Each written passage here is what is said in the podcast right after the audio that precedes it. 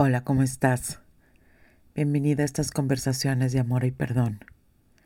Te quiero compartir este audio, que es un extracto de una sesión por Zoom de un curso de milagros.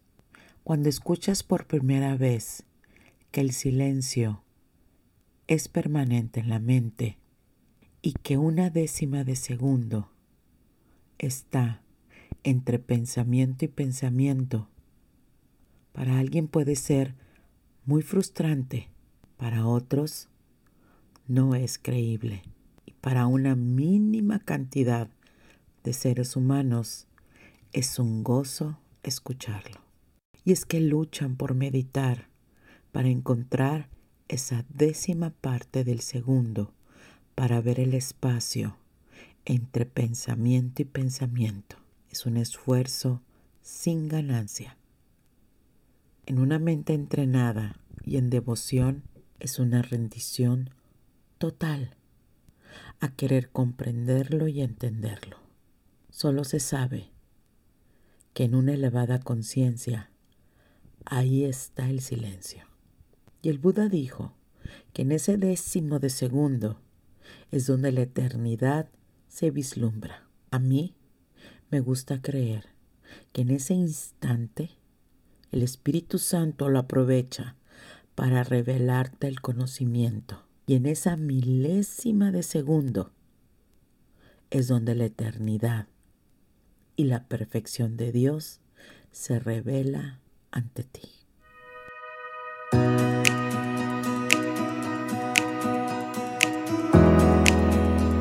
La interpretación de la mente ante un acontecimiento es el microsegundos.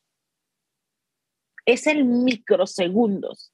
El cuerpo está haciendo y luego la mente interpreta. Esto está muy loco, es lo que les voy a decir. Pero el cuerpo, curso de milagro lo pone, o Kenneth Wapney lo pone, el cuerpo es el títere de la mente. Entonces, está la acción y microsegundos después llega el ego, ¡tarán! Ah, te va a cachetear.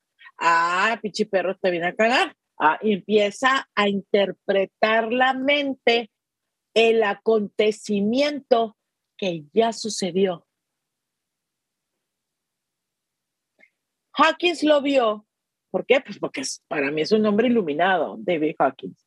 Pero él logró ver con la contemplación. En la contemplación, él logra ver que cuando él está en la carretera, va manejando, pisa el freno y el, y el conejito sale. Él dice, como el ego quiere llevarse el reconocimiento, el ego va a decir, ¡ay, qué, qué, qué, buen reflejo tengo! Me iba a llevar este conejo de paso y lo iba a matar. Pero dice Hawkins, no. El cuerpo ya frenó mucho tiempo antes de que ese conejito saliera pero es por microsegundos que no lo alcanzamos a ver. Entonces, cuando nosotros estamos en ese estado de contemplación, por eso ahorita que estábamos haciendo la meditación, las llevé un ratito a que vieran cómo el cuerpo sigue respirando, sin hacer nada, sin hacer nada. Observen al cuerpo, cómo lo hace, cómo lo habla, cómo lo dice. Y muchas veces traemos ese remordimiento de decir, ¡Ah! no, es que le hablé muy feo a mi hija. O le puse esto, le puse aquello, le di esto a mi hija. No, mi vida. La mente llegó a interpretarlo microsegundos después. Algo que ya había acontecido cuando estábamos nosotros en, en, la, en, la, en la caminata para Santiago de Compostela, ahorita me acordé con Laura. Laura, fuimos a hacer una caminata. Fue la primera caminata que hicimos. Cero condición, cero, cero. sea, de haber estado comiendo este, nieve un día antes, al siguiente día me levanto y le digo la verdad, pues vamos a caminar. Íbamos Laura y yo, no me acuerdo quién más iba Laura, creo que iba Noemí, no me acuerdo. En fin, íbamos y de regreso estaba haciendo mucho calor y no yo no había llevado suficientemente agua porque no sabes, no sabes. Total de que habíamos bajado así como un valle y de regreso pues era subir el valle, ¿no? Cuando el cuerpo se cansa,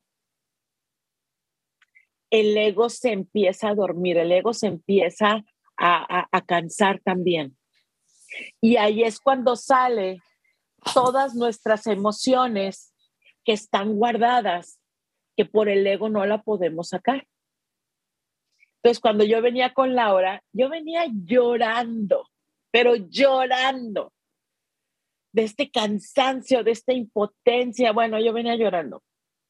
Y de repente me acuerdo de ese acontecimiento del doctor Harkins y empiezo a observar al cuerpo.